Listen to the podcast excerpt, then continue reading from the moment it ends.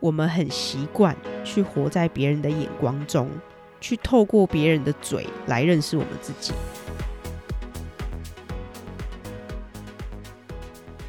Hello，大家早安，这是 Permission Free 的 Podcast，我是 Sarah。快速介绍一下 Permission Free 的主旨：是你不需要任何的条件或是许可证，你想要，你就可以做到任何你想要做到的事情。我会分享一些我的经历跟学习过程，希望也可以给你一些启发。好的，今天录制时间呢是二零二二年的一月一号，先跟大家更新一下我的近况啦。上周在录音的时候，因为我连喝三天嘛，所以有烟酒嗓。那今天呢是我感冒了，然后还没痊愈。所以顶着鼻音的声音就在这边录音，希望大家可以再包容我一下。在这边也先跟大跟大家说个新年快乐啦。那今年的跨年呢，我是在我中部温暖的家度过的。然后我妈呢是一个蛮爱喝酒的人啊，但是我哥啊跟我爸都不太喝，所以今年的跨年我就特别去我朋友家。他家刚好是在卖酒的，所以我就去他家买了一瓶不错的红酒，然后回家煮了一壶热红酒，跟调一壶 Sangria 的调酒。好，那热红酒的话，其实有点小失败啦，应该是那个卤包的分量没有沟通好啊。那卤包是我哥自己包的，对，就我们呃在喝的时候发现那个丁香的香料味有点太重，所以有点偏苦。直接先原地先检讨一下，对，那 Sangria 的话呢，它是呃源自西班牙的调酒啦，那其实就是一种水果酒，我自己是觉得还不错，就水果酒其实很难不好喝。那我这次调的话，我其实没有加糖，但如果有加糖，我觉得应该会更好喝啦。那希望呢，大家也度过一个快乐的跨年。在听节目的同时，我想先请大家在原地给二零二一年的自己鼓掌两声，就告诉自己辛苦了，你很棒。今天开始呢，又会是新的一年了。好的，那我们就先进入今天的主题。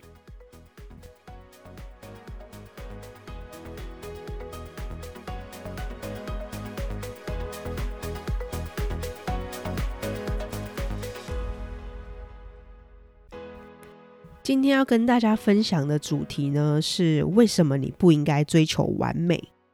好，我知道今天标题可能会有一些小争议性，因为“完美”这个名词啊，其实已经被非常广泛的运用了。但是我并不是要去否定“完美”这个名词啦。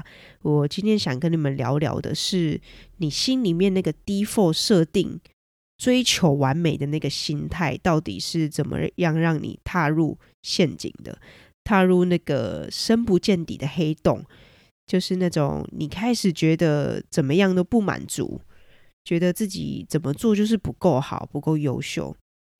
今天的内容架构跟前面几集比较不同，主要想跟你探讨几项观点跟我自己的想法，总共呢会有四项。一，跟你探讨一下我自己觉得塑造出。追求完美与追求美好形象的社会背景。第二项，追求完美主义的社会病态。第三项是为什么我们不应该追求完美，以及第四项是那我们应该要追求什么呢？以下的内容纯属我自己个人的社会观察，跟我自己曾经读过、有探讨过这些现象的书，然后经过我自己的反思之后的想法。跟大家分享这样。好，那第一项呢是塑造出追求完美与追求美好形象的社会背景。目前社会主流的关键字应该就是社群媒体了。那我自己在工作中也有非常明显的感受到了，就社群媒体其已经是企业中很关注的转型方向了，甚至也都开始在做改变了。那有一句话是这样。If you don't exist in social media, you don't exist. 如果你不在社群媒体上的话，你这个人可以说是不存在的。现在呢，什么东西都离不开社群啦。社群媒体啊，行销跟广告公司带给我们的影响，就是充斥着完美的状态跟成功的形象，因为才能得到更多的关注跟追踪嘛，然后让人们觉得自己不够完美，不够成功，需要去买一些。产品啊，需要更多的炫耀品来包装自己，来证明自己有能力买得起那些很贵的东西，然后证明自己哦，我过得很好，然后证明自己我有个美好的生活，这样子。好，那我自己对于行销其实完不完全排斥的啦，我也非常赞成一项好的商品是需要经过行销去包装它的。因为如果没有包装一项再好的产品，它很有可能会是以失败收场的。那失败呢，也不绝对的表示你的产品是失败的，只是你的产品没有发挥它该有的价值，没有让需要的人看到。行销或是广告啊，其实就像是一个工具，你可以用在好的地方。那当然，你也可以把它用于快速的销售。然后来达到你的商业目标，去吹捧，去过度包装，然后去取得更多的关注啊，更多的业绩。我前阵子在听一个 podcast 的时候啊，听到 Tone and Scope 创办人 Chrissy 的专访。那 Tone and Scope 是一个健身的 app 啦，那里面有课程啊，健身的课程，有他们自己的 community，也提供很多的健身相关。相关知识，对，那这个 app 是我的一位好朋友介绍给我的，对，非常感谢他，因为我用完之后真的就回不去了，我觉得真的非常满意这个产品。好，那这个创办人 Chrissy 呢，他在专访的时候有一句，有一一整段话啦，非常触动我，所以我想在这边跟你们分享一下。他说：“Never start a brand to make money。” If your core value is we aim to make 100 millions in the first five years, if that is your number one core value, I'm not saying it shouldn't be your core value. I'm saying if that is your first one core value, you're gonna pump it. Because every decision you make will be profit led, not mission led. 那他主要是在讲他创立 Tone and Scope 这个公司的时候啊。真的是倾家荡产啊！为了完成他的使命，完成他的一个愿景，那他首要的核心目标其实不是为了钱。 那当然赚钱非常重要啦，它会是其中一个必备的条件之一，但是绝对不会是你的首要核心价值。因为当你的首要核心价值是赚钱的话，你的任何的决定啊，都会是盈利导向，而不是使命导向。那我想说的呢，是你想想看啊，如果你是 Crazy，你是一家公司的 CEO 的话，你有一个很棒的产品，你想要帮助到更多的女性对自己的身体更有自信，更喜欢自己，不要活在那个社会的眼光下啊，觉得女生一定要很瘦才叫美，然后就陷入痛苦的减肥循环中，过着非常不快乐、非常不满足的生活。即使已经瘦了五公斤，你还是觉得不快乐，因为永远都还有比你更瘦的人啊！无限的就这样制造出一个非常不健康的社会环境。如果你的核心价值是希望帮助女性过更有自信的生活、更有自信的人生，那你对销售的用法就会是让更多需要的人去知道这项产品。知道说你有这个服务，然后让让更多人去享受你的产品，你想要带来的一些理念，然后将它传递给更多人知道。那行销是可以帮助你做到这件事情的。所以我在这边想要透过这个分享啊，平反一下大家也许对行销的一些负面的印象，然后。也跟大家分享一下 Chrissy 这个我很喜欢的品牌创办人的理念，刚好呢也跟我们今天的主题非常的契合。不要被社群媒体下塑造的女性成功形象给绑架了。你不需要去追求完美，你也可以过得很成功、很自信，然后很快乐。好，那第二项跟你们探讨追求完美主义社会下的病态。那刚刚第一项其实就有先带过一些病态的现象了。那这边再拉回我们个人，再多做一些补充，是我们很习惯去活在别人的眼光中，去透过别人的嘴来认识我们自己，或是透过做某些事情来证明我们自己很有价值。但我想说的呢，是绝对不是这样子的。你并不需要去做任何事情来证明你的价值。你想一下，如果有一个人跑过来啊，就问我说：“Hey Sarah，请证明你自己是女生。”好，那所以我是要怎么样？难道我要声音高八度吗？还是我要给他看我有胸部这样？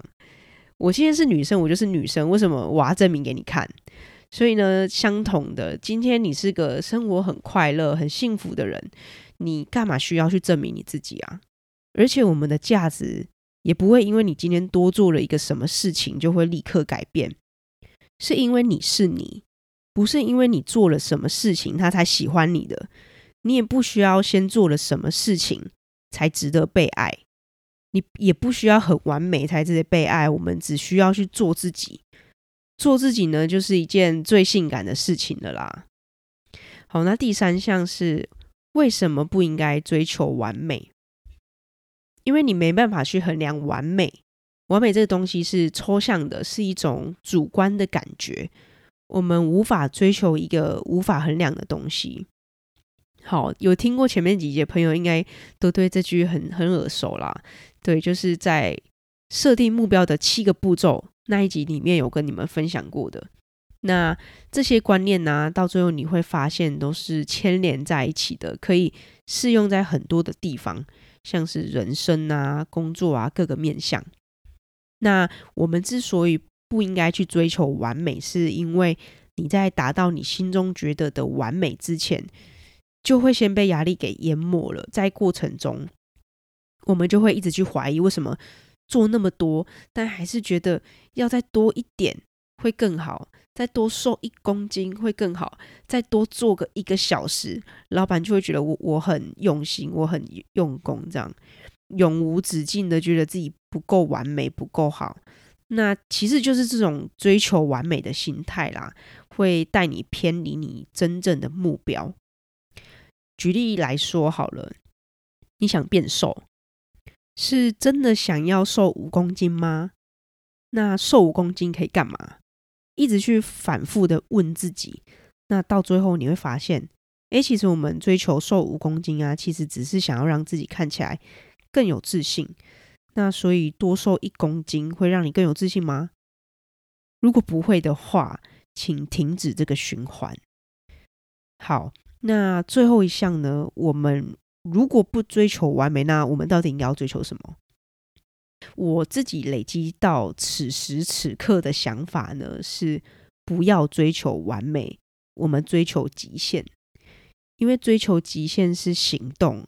你每天往目标再多推进一步，那叫进步，叫做追求自己的极限。追求极限可以带给你热情、自信，因为你知道你今天做的事比昨天的你更厉害了一点。好，那这样子的叙述，如果你觉得有点抽象的话，我就在这边举个例子。好，举例我在大四的时候，我想要学城市设计。那我本身是金融学院的啦，所以对城市这种东西根本毫无挂钩，也完全没有概念。好，那完美主义的我就会说，要学写城市是吧？那我要把一整个系列的城市设计课程全部从头到尾看完、读完，搞清楚每一个课程的内容，我不能放过任何一个细节，这样我才是个会写城市的人。好，那。追求极限的人呢，就会说，他会想的是说，写城市这种事，诶，我是第一次尝试，应该会蛮有趣的。我先来把这一系列的课程，城市设计课程上完之后，我们来看看我可以学习到什么样的新东西，感觉蛮有趣的，很刺激。好，那刚刚就是大略举例了一下这两种心态的人。在想要学写程式的时候，会是怎么样的想法？那虽然都是在讲同一件事情，在学习过程中的话，那个完美主义的我就会倍感压力啊，好像有一种就是一某一堂课读不懂，我就是个学不会程式、没有天分的人，就会觉得天啊，我好笨哦，我是不是不适合写程式这样？那那个追求极限的我，在学习过程中就会一直保持着好奇心、探索的心来上课。遇到一些不太懂的东西，就会觉得诶有趣哦。为什么左括号左括号 i 加一 for i in n 左右括号会直接把 n 这个 array 全部都加一变成一个新的 array 啊？为什么可以都写在同一行？不太懂诶，但是好没关系，继续看看可以学到什么样的新东西好了。那这个举例可能设计的有点拙劣啦，但是我希望你们可以大概懂我要表达的意思。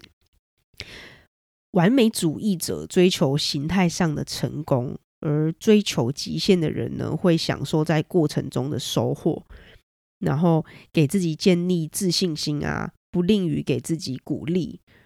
对，那。今天的内容呢，跟你们探讨了追求完美的社会背景跟追求完美主义社会下的病态，也跟你们分享了为什么我们不应该追求完美，还有要记得不要追求完美，我们追求极限。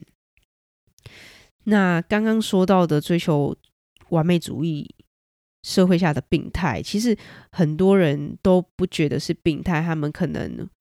会觉得说我就是不够努力，就所以会永远没有办法摆脱那个循环里面。那我觉得，嗯，你没有错。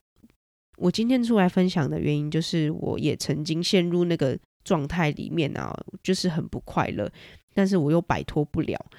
那前一集有跟你们分享读书嘛，阅读的好习惯。其实我也是很多概念都是从读书之中去领悟到的，因为。